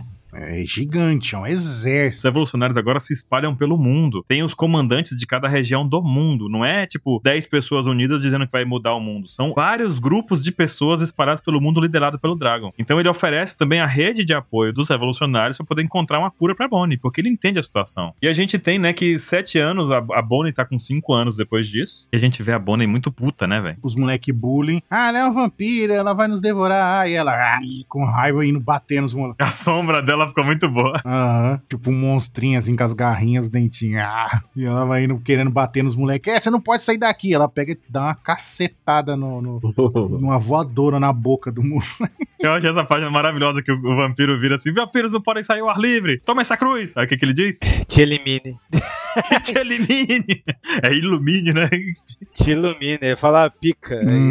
em japonês. Que Deus te elimine. Eita, pô. Aí ela dá a voadora na cara dele, mas eu moro na igreja, seu idiota. Dá um chutão. Achei genial essa página aqui. Quebra todo o, o peso do negócio, né, cara? Mas depois a gente volta pra realidade e a gente vê que o Kuma tá preocupado. A gente tá de. a- Aqui, Ansem, a gente vê o Kuma com o óculinho no seu nível máximo, né, cara? Uhum. Bem, Vovô Kuma. Vovozinho como. E aí a gente vê de, atrás dele ali, dá pra ver o detalhe da- dos vitrais da, ge- da igreja ali com tábua, né? Pra não entrar a luz. Sim. Naquela página que ele fala sobre não poder fechar a janela, já tá o pessoal colocando tábuas ali também. Uhum. E Ela fala do cu, é legal que, tipo, o jeitinho dela, que ela não tem noção, né? Que ela pega e fala assim: ah, pai, você é muito medroso, eu só tava brincando, tipo, não vou acontecer nada eu sair na luz ali, nada, não, né? Aí falou: nossa, eu fiquei preocupado, não sei o que, eu tava ficando triste, não sei o que, não sei o que. Ela, ah, não, não se preocupe com isso não, cresce, seja uma criança boa, abraçando ela, ela conheceu, chorando. Cara, Tipo, papai, tipo, babão, assim, tipo, cuidando mesmo, sabe? Digamos assim, é. Tá mimando ela. É, muito bom. E a gente vê que, pra Não. poder compensar, a Bonnie, ela vive o chamado mito da caverna, né? Uhum. Em que ela tá presa na igreja. Veja só, ela tá presa na igreja, só que ela tá na escuridão. E a gente tá falando do Deus do Sol. Ela tá. Olha só que viagem maluca que o Oda faz aqui também. É uma, é uma religião do Deus Sol, mas ela é obrigada a viver na escuridão. Uhum. E a igreja que geralmente é um lugar que as pessoas vão, tipo, tentar libertar a alma, né? Tipo, Por isso que aquele negócio do cara falando pica é interessante, porque quando ele fala pica, Ah. ela é luz, né? Tipo, que, se, ilu- que te ilumine, você- tipo, a, a cruz te ilumine, que Deus te ilumine. Só que ela tá dentro da igreja de Nika, que é o Deus Sol e não pode pegar sol. E pra compensar isso, ela vive o famoso mito da caverna ali também, né? Que é aquela metáfora muito usada por vários autores, que é a pessoa que fica dentro de um lugar consumindo conteúdo sem poder sair. O Kuma, pelo jeito, dá a ela, como ela não, não pode sair nem brincar, livros. sim. Então a gente vê um detalhe ali do Uhum. Kuma e com três livrozinhos ali. E tudo que ela pode fazer é ficar lendo. E ela comenta sobre essa da questão da joia, né? Tipo, ah, não- eu não pedi pra ficar doente. Não aconteceu, não tenho culpa disso, né? E aí é quando o Kuma joga a maior frase dessas últimas páginas da Bonnie criança, cara. E aí ele jogou que é uma Gerald, não é uma joia, na verdade. né? é, o pessoal tem inveja porque ela tem uma joia no, no corpo. E é daí que ela criou o nome dela, de pirata. né? Gerald Bone, que é joia em inglês, só que no caso aqui, o termo usado é em japonês, né, 27? Não é em inglês. É em japonês.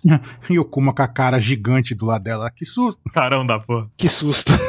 que medo. E aí virou, cara, sensacional, Então- porque ele deu um significado, de, ele ressignificou o que é pra ela era uma doença. Ele transformou numa joia. E pra uma criança isso é Oite- Até a letra nova de One Piece, a, no- a nova abertura fala, usa sua fraqueza como força. E a One Piece ensina muito isso. é incrível, É. cara. Aí eu arrepiei aqui. 80% das coisas da vida, você consegue usar o- suas fraquezas como força depois. Exato, exato. Ela pega um negócio que seria um motivo de vergonha dela, ficar escondendo, pequeno, sabe? Pessoa que tem doença de pele, alguma coisa assim, que fica se escondendo com vergonha. O próprio Sabo, a cicatriz que tem na cara dele, ele joga aquele cabelinho na cara, tá escrito no SBS isso daí. Que ele, esco- ele joga aquele cabelinho mais comprido na cara ali pra meio que esconder a cicatriz, que ele meio que tem vergonha. Roseki é a palavra em japonês, que é joia. Olha só. E aí o, o, o Kuma inverteu isso, fez ela ter orgulho daquilo ali, entendeu? E isso é legal também aqui, algo que falou aqui no chat. O Mari falou aqui, ó. A Diney chamou ela de Bonnie e o Kuma deu pra ela o sobrenome ali, o segundo nome de Jelly, né? É, Então os dois deram o nome. um são pai e mãe. Muito legal isso, cara. É arrepiante esse momento, porque fecha tudo no ciclo do negócio. Demais. Na página seguinte é legal que tem uns brinquedos da Bonnie ali, tem um, um ursinho de pelúcia com o chapéu do Kuma ali. ó. E aí o, o Kuma soltou aquela braba. Se você pudesse viajar pra onde você gostaria de ir? Se tivesse curado. Se tivesse curada, porque doente ninguém viaja. É difícil viajar doente, já que ela não pode pegar sol, né? E aí ela manda uma muito louca, que é: Você já ouviu falar das Ilhas Lendárias do Céu? É, rapaz.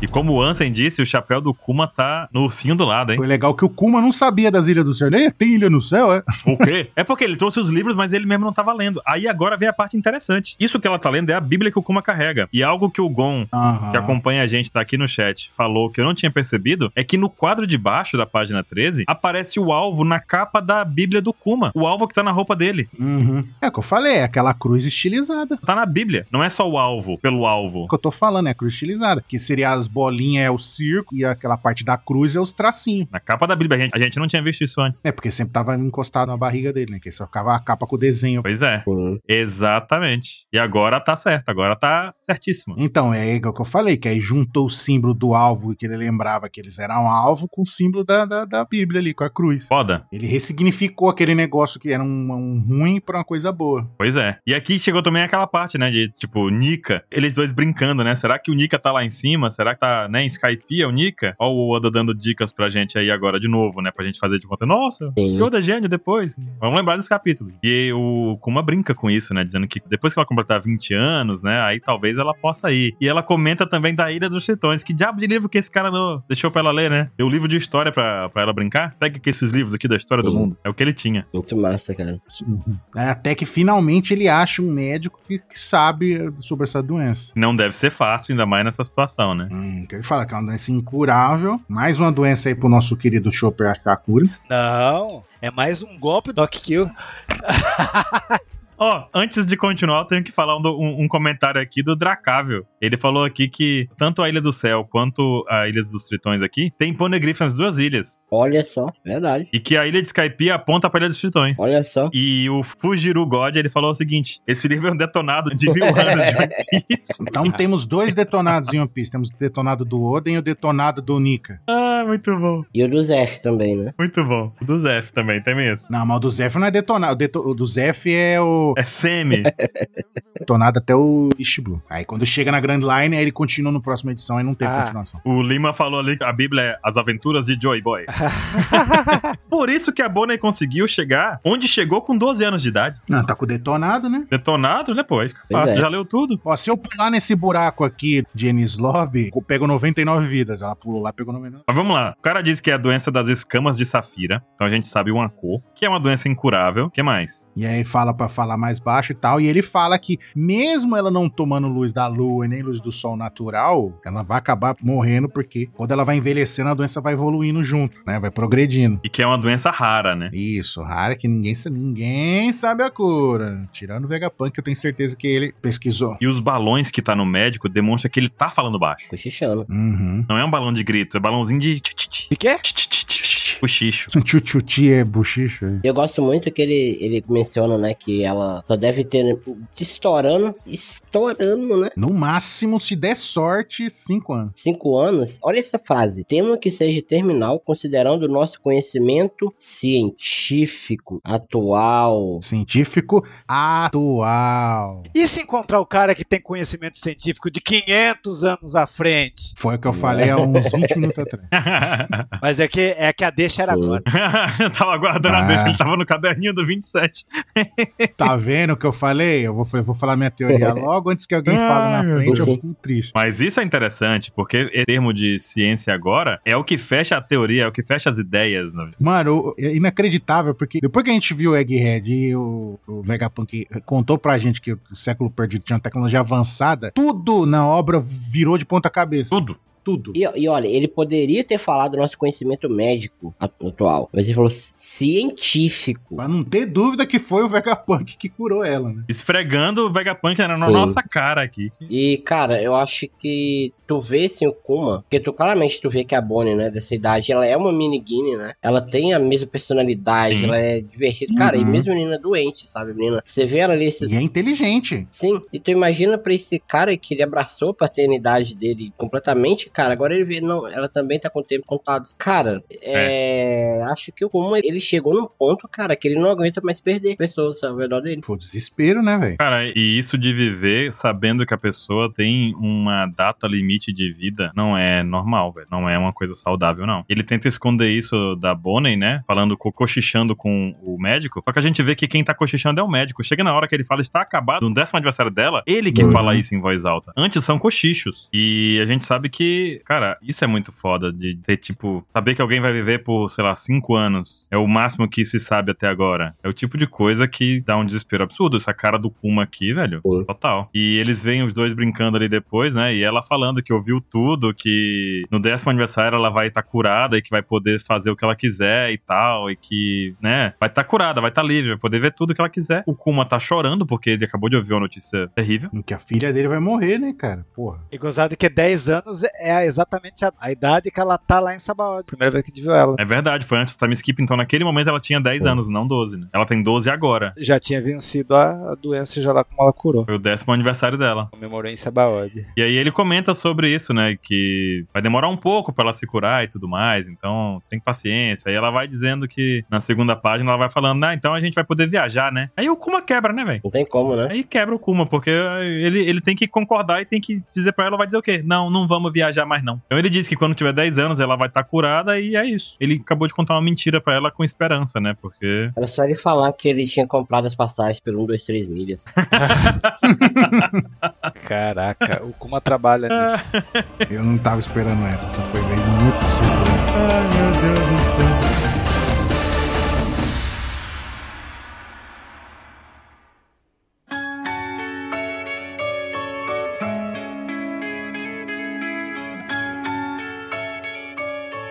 E aí, como todo castigo pro Kuma é pouco, o Oda odeia o Kuma. Passou mais um ano agora. A Bonnie tá com seis anos agora. E aí a desgraça volta pro reino. Aquele rei imbecil voltou. Podia ter ficado lá no inferno onde ele tava, né? A gente falou das escamas de Safira que tem relação com Saturno. Então- Ah, é, não fala, ó, não falou. Dois momentos fala lá que é a pele fica azul e a palavra também seria jade azul, né? E, mas é safira também a palavra, né? Existem várias Uhum. safiras no, no mundo, né? Mas o Oda quis frisar que é safira azul o nome da doença. E daí o que estavam falando é que tem uma pedra, o, o nome da safira, ou tem uma pedra de safira que é, como que é? Propriedade de Saturno, uma coisa assim? Que é isso aí, Bruno? É, Pedra de Saturno. Pedra de Saturno, outro nome da. Quando a safira é azul. Daí vem. Não é o Garlic, não foi o Akainu, foi o Saturno, Sim. que é o cara que quis a Dini, que foi o pai da Bonnie. Aí eu já acho viagem. Mas será? Eu acho que não, cara. Eu acho que o Saturno, ele, não sei. Eu acho que tá mais pro Shonks do que pra Saturno, é isso. Mas existe essa ideia, a gente tem que comentar sobre ela aqui, né? Da questão das escamas de dragão, da doença, safira azul e de Saturno. O que não faz sentido chamar de Safira de Saturno, Pedra de Saturno, que Saturno não é azul. Não, mas é o nome da pedra, entendeu? Não, mas, não, mas, mas é o nome da pedra que dão. Então, mas é o que eu tô falando. Não tô falando que a teoria de vocês não tá certa. Tô falando que não faz sentido darem esse nome pra pedra. Azul é Netuno. Ó, eu vou trazer aqui pra vocês conhecimento dos tempos antigos aqui. Do... Safira. Na Grécia Antiga, a safira era conhecida como Safeiros, que significa o amado de Saturno. Olha aí. Ah. Agora sim. Algumas sociedades da antiguidade acreditavam que a Terra descansava sobre uma safira, a qual é responsável pela coloração, coloração do céu azul. Por séculos, a safira tem sido associada à realeza e a romance. Essa associação foi forçada em 1981, quando o príncipe Charles, ou Chan Charles aí, ó, do Reino Unido, deu de presente de noivado à Lady Diana Spacer um anel de safira e diamantes. Isso dá Ó, força à que ideia e à legal. teoria, né? É, Não sei. Joguei. Quero que vocês comentem aí, deixem no Spotify os comentários pra gente poder analisar todo mundo. Que loucura. Cara, comprei mais quando tu falou se ela apareceu o Shanks. Eu comprei. Eu acho que parece, cara. SBS 72 aí, o Shonks, né? É irmã do Shanks, no caso. né? Eu comprei, que parece, cara. O Oda deu a dica no SBS, velho. Que safado. Só pra gente ficar. Né, Ele revelou que o LOL ia virar mulher. É, foda. O Orochi falando, ó, é um Tenho Beat, hein, ó. E aí a Bonnie com cara de Shonks. Porque foi a frase mais sem sentido do. Quando a gente Foi. traduziu, foi a frase mais sem sentido. Até hoje eu não entendi. Como assim? Agora faz todo sentido, 27. Agora tudo faz sentido. Agora foi todo sentido. Isso aí é o Oda simplesmente cagando na nossa cara, gente. Tô falando, tá vendo? Vocês não sabem. Ele Cagou. É. E foi em 2013. Foi em 2013. 2013. 10 anos. Eu acabei de ver aqui, ó. Tradução. Tá lá a gente ali. Meu Deus do céu, Bururu. Tava nesse. Caraca, 2013. eu lembro que, tipo, o que, que tem a ver isso aí? O que, que tem a ver essa frase do Oro, gente? Nunca entendeu. Agora, filho da mãe de Oda. Safado, né? Maldito. O desgraçado é um gênio. Cara, quem acompanha os fãs novos, é, a emoção tá da hora, mas quem acompanha há muito tempo e vê essas coisas, cara, isso é uma lágrima, cara. Que coisa legal. Cara, e a gente continua o capítulo com o narrador safado, que o da- cara, esse narrador. só- Ah, que pesado, velho. Porque ele continua, né? Passou cinco anos desde que a gente sabe que a Bonnie vai morrer em cinco anos. E o narrador chega e diz: Um ano se passou. Foi puta merda, filho da mãe, já gastou um ano aqui, né? E aí ele fala que o reino antigo, que o pesadelo voltou, porque o antigo rei de sorbet voltou. Aí você vem. De onde vem aquela ideia lá no capítulo 908? 908 também vale a releitura, que é quando aparece a Bonnie se fantasiando ali de, de antiga rainha do reino sorbet, né? Uhum. Uhum. E a gente descobre então que tinha uma rainha viúva lá. E aqui vai um pensamento sobre os próximos capítulos,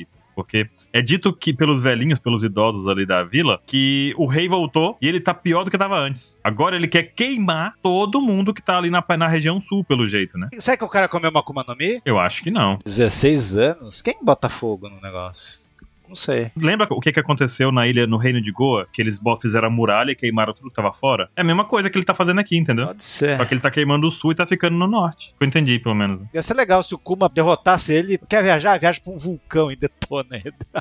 Sim. Porra! Por isso que daí ele virou o tirano. Não, então, o tirano, velho, eu acho que vai vir agora. E aí bate com aquela frase do temor do sábio, né? Que é. Há três coisas que todo sábio deve temer: o mar na tormenta, uma noite sem luar e a ira de um homem gentil. Meu amigo, não tem mais gentil que o Kuma, não. E a barra de ira dele tá no talo ali, piscando. Eu acho que o caminho disso vai ser baseado um pouquinho nisso, levando em conta que, primeiro, se aparecer esse rei maluco, completamente já doido das ideias, ele automaticamente torna o quê? Mais uma vez, o país é alvo de mais uma revolução, não é? Mais um lugar onde o exército revolucionário pode atender. Então, cara, e se nessa busca do Kuma ter acabado se submetendo ao governo mundial pra conseguir cura da Bonnie, o governo não pode ter falado. Então a gente vai te usar como rei lá, porque desse jeito não vai ter revolução, não vai ter nada. A gente tira aquele cara que tá causando problema e a gente continua tendo, mantendo o poder sobre esse negócio. E o pessoal gosta de Faz você. sentido.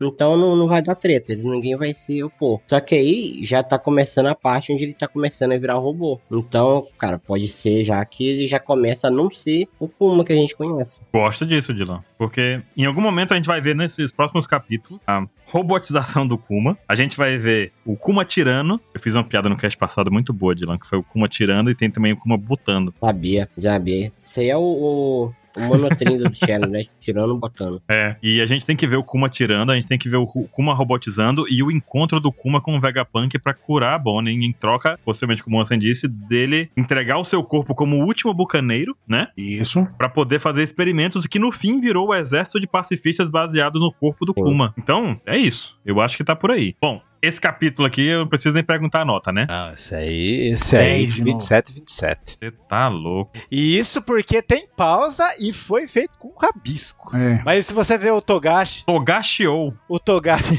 eu vou fazer num post, eu peguei. o- como que o Ah, não. Togashi desenha e como o Oda desenha. Eu vou fazer um. Ah, não. O do Togashi tá muito ruim. O do Togashi, a gente entende que o Togashi tava com dor nas costas, vai. O o do Oda dá quatro Togashi. Esse, esse, esse Não. o Oda pediu desculpa. O, o do Oda tá o Togashi finalizado. Desculpa, Togashi. Ah, Mas o Togashi também tava com dor nas costas, tava tudo quebrado o Togashi. Desenhou deitado com no hospital, né? sei lá. Tem seus motivos, o bichinho. Christian Grey, a a mulher do Sailor Moon dele, Nossa, pelo amor de Deus. quebra a costa A dele. minha nota lágrimas. Lágrimas de 10. Lágrimas de 10 é muito boa essa nota. Não, não, mas só, só um pensamento. O Oda, Hum. a cada flashback, ele vai superando. Esse aí é o mais fodástico de todos. De tristeza. Eu tô imaginando do Dragon e da mãe do Luffy, como que vai ser. E sobre a discussão do Dragon não ter ido resgatar a Dini, que o pessoal tá discutindo, o que, que vocês Ah. têm a dizer Não. sobre isso? Ele não sabia onde ela tava, cara. Ele ia resgatar. Eu vou resgatar! E sai no meio da rua andando assim. Eu acho que sabia, mas, cara, É. não dá pra ir lá. Mas mesmo que ele soubesse como é que ele vai invadir o lugar e perder e vai fazer igual a Baba Branca, que foi lá salvar o Ace, não salvou o Ace, morreu e matou um monte de gente. Ele tem um projeto muito maior.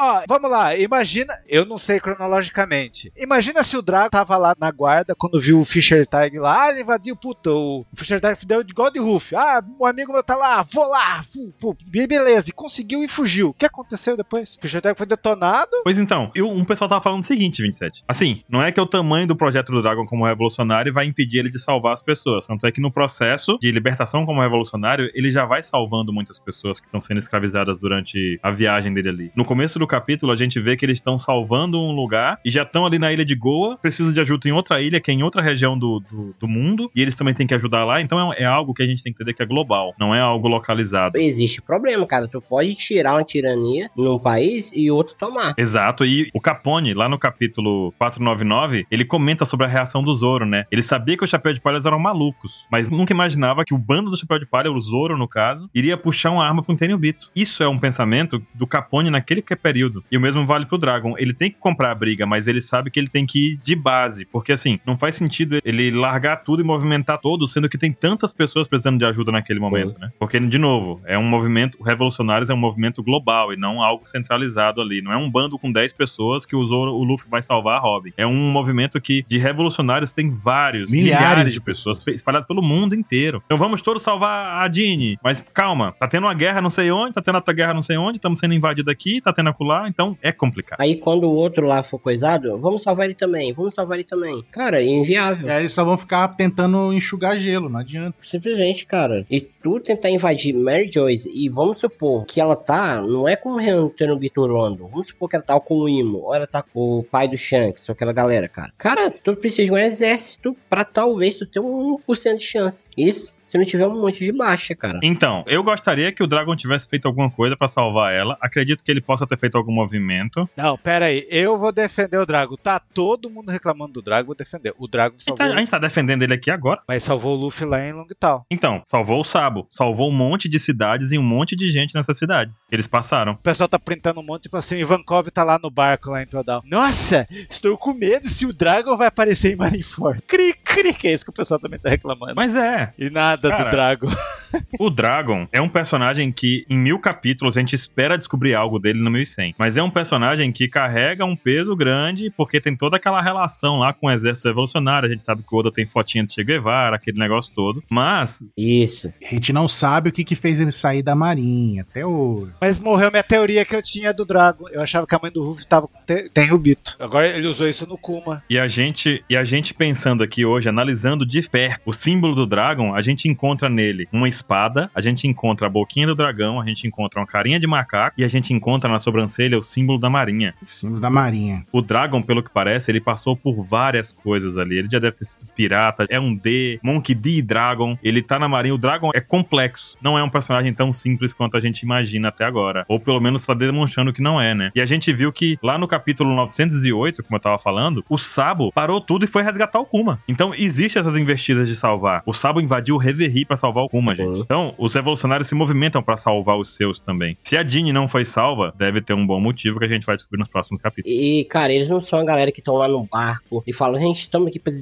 divertir, tudo pelos meus amigos, sabe? Não é, cara, eles têm outra. Tem nada de divertido. É outra praia, eles não são piratas. As pessoas acham, ah, porque eles têm navio, ele é pirata. Porque não, gente, é outra coisa. A gente vê também que, tipo, o Ivankov foi preso em Peldal, ficou lá preso, né? Quando as pessoas, cara, entram nesse exército profissional, eles já sabem, cara, tu, se, cara, se tu te pegarem, cara, tu tá ferrado. Sim, é como se fosse um marinheiro, como o Kobe é, né? Um marinheiro com a carta de demissão assinada. Cada pessoa do exército revolucionário é como se fosse o Kobe com o seu negócio assinado. É muito difícil, assim, do caso de, tipo, ah, você foi sequestrado pelo Barba Negra, vamos negociar com o Kobe como marinheiro. Não, tá, tá demitido já, então só dizer que ele não é marinheiro mais e pronto. Enfim, espero ver mais o Dragon. É, o Dragon ele não é afobado. 1100. É o Batman, com preparo ele vai. Tá preparando há 30 anos o exército. Ó, me corrigiram ali, eles não foram no 909 salvar o Kuma, eles foram passar um recado pros cenobitas e salvar o Kuma. Pois é, é o início da revolução que eles estão querendo fazer, né? E o pessoal tá dando mérito pro Sabo. Sim, algo que já tava sendo ó, planejado há muito tempo. De mostrar as caras. Ah, o que eles E tinham foi- no Dragon é porque o Mole ficou preso, não salvou. O Ivankov ficou preso, não salvou. É isso que o pessoal fala do Dragon. Sim. O Kuma foi feito de escravo ali também, né? Kuma, escrava. E, e mesmo ele sendo planejado um monte, quase deu errado. Foi, não foi facinho, não, cara. Quase. Ainda bem que eram os almibuchas que estavam. Pois é. Ó, Almibuchas. Lembrando que quando o Egghead tava começando, o Vegapunk tava no Dendemush com o Dragon, pode ser, né, que ele vai dar o ar da graça. Ó, e comentaram ali também no chat que se não fosse o Fugitora lá no Cenobitos, tinha dado ruim. Como assim? Verdade. Ah, o Fugitório deixou, né? No ataque do Sabo lá. O Libertório dos Escravos. É, o Fugitora, ai, não tô vendo nada. ai, Ah, vou soltar o meteoro aqui, hein? Não, não, não.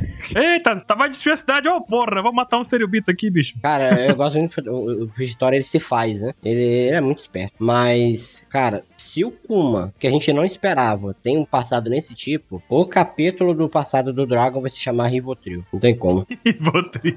Exército É, não tem Rivotricionário. Meu Deus do céu. um Depois dessa eu vou ficar quieto, acabou. Beleza, acabamos por hoje. Beleza. Terminamos esse capítulo. Semana que vem temos uma pausa. Sim. Esse capítulo aqui vai ser lançado no volume, com certeza vai estar tudo direitinho, redesenhado e tudo mais. Então acalmem o coração, tá tudo bem. E até semana que vem. Até Falou. mais. Até mais, seus lindos.